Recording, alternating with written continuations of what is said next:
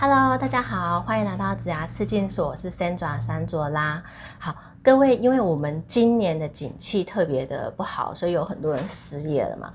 那可能有一些朋友，曾经你们心中一定有我想要创业这样的念头，尤其是有可能就是你跟老板处的不好啊，或者是说刚好呃失业的时候，你就想说，哎，我看别人都创业了。我倒不如去创业好了。好，如果你有这样的念头或者想法的话，我们这一集会分成三个部分来探讨。第一个就是我会提供创业它到它的一个成功的几率是多少。第二个，创业的话，你别人创业他们七大陷阱，就是他们怎么都挂了，他们有七大的死法，他们是怎么样阵亡的。第三个，如果你真的要创业的话，有哪五大技能是你所需要的？这样子，好，那我们先来带第一个部分。各位，你们猜一下，就是说台湾人非常非常的喜欢创业哦，呃，一年有大概有好几 十万的人在创业。好，那他们去创业的时候，你们猜猜看，能一百个人里面，他们活过第一年的，大概有几趴的人会活下来呢？好，根据中小企业的这个创业的。创业咨询服务中心的统计，假设说有一百个人去创业，他们活下来的第一年活下来的比例是几个人呢？你们猜猜看是几个人？好，我公布一下答案啊，是十个人。也就是说，一百个人里面就十趴的人他们会成功。好，那你一定会很好奇的想知道说，哎，那这十个人他们接下来是不是就成功了呢？好，我们来看一下。他们活过第二年、第三年、第四年、第五年的时候，这剩下的十个人，他们剩下多少人呢？其实根据统计，他们只剩下多少一个人？那也就是什么？有一百个人去创业呢，五年后活下来的人只剩下一个，这样子。好，那各位你们就知道说这个创业的数据了嘛？那你们可以考虑一下，说自己。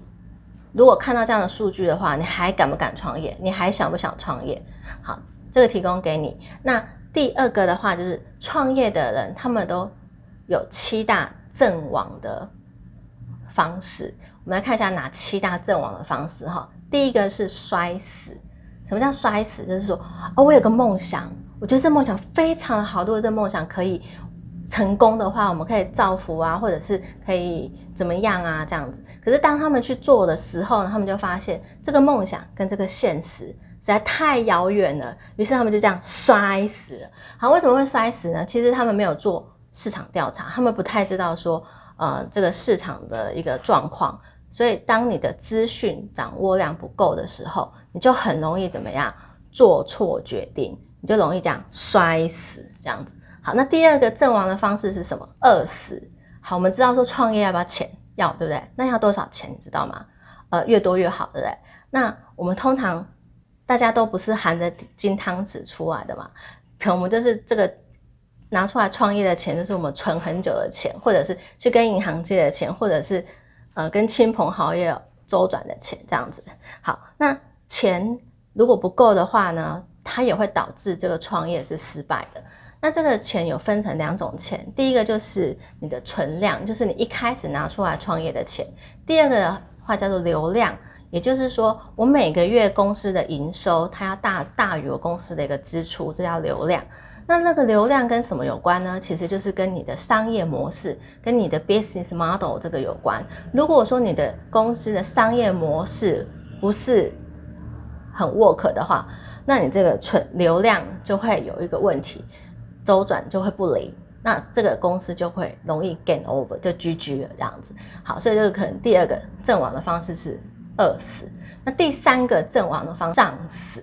好，胀死，呃，就是太贪婪了，对不对？好，各位你们一定有去吃把费的这个经验吧？去吃把费的时候，你们是吃到肚子很撑很撑才出来，还是说我你是选择你想要吃的，我吃到这些东西我就够了这样子？那其实这个就是一个人的选择嘛。那在创业的时候呢，你一定会遇到很多不同的诱惑。那如果说那个诱惑你没有好好去谨慎的评估的时候，你觉得太过于乐观，或者是过度于看好，觉得我有办法嗯，去把这个市场吃下来，我可以消化这个东西。反而这个事情往往会出乎你的意料，你反而就怎么样，就胀死了，就阵亡这样子。好，这是第三个死法，就是从被被人家刺死这样子。好，我们知道就是说，有可能你这个创业呢，你不可能是独资，有些人是独资嘛，那有些人他们可能就是大家就是大家都拿几多少钱的股份出来，我们一起来合资。那如果合资的话，你遇到神队友就算了，对不对？可是通常，如果你遇到猪队友的话，你可能就被猪队友从背后这样刺死，这样子。好，所以这个可能就是另外一种阵亡方式。第五个就是忙死。好，创业难不难呢？非常的困难。呃，你可能要从无到有去整个建构，然后去发想，或者是说。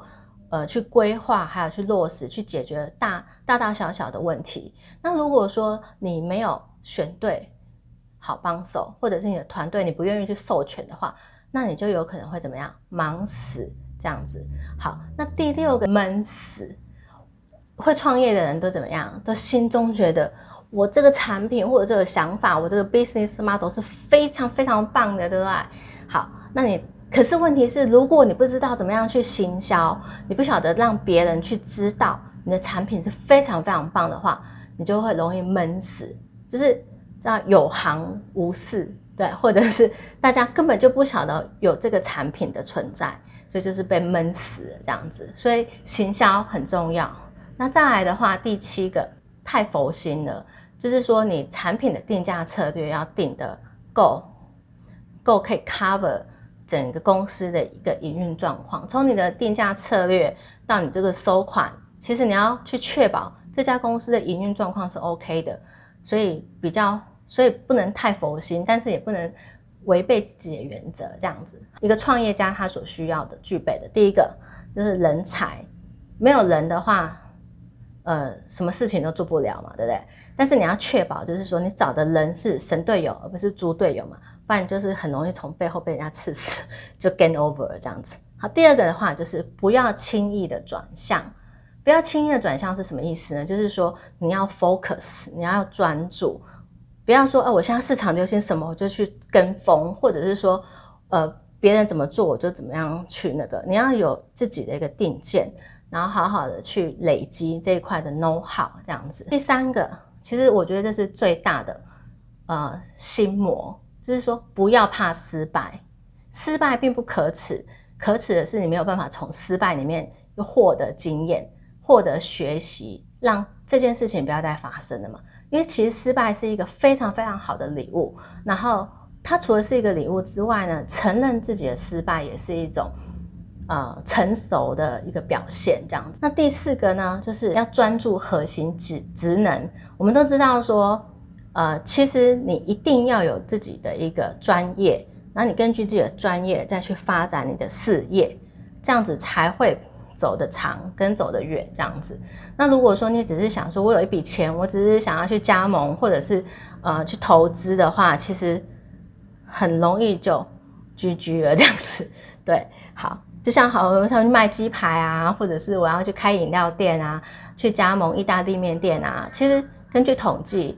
他们加盟意大利面店，好像就十八天就已经关店了。所以其实如果你没有那一个产业的 know how 的话，呃，这边奉劝大家存这笔钱其实不太简单，所以还是不要轻易的去做这个决定，会对你比较好。第五个的话就是你要具备管理的呃职能，就是说你必须要懂得怎么样去管理，不管是管理人或者管理事。这这个这个管理的职能是你必须要有的，你这样公司才有办法壮大嘛。好，那这以上是这个创业你所需要的五大技能。那希望这一集呢，对于呃想想过想要创业或者是曾经想过的，你们都有一些收获。那我们就下次见喽，拜拜。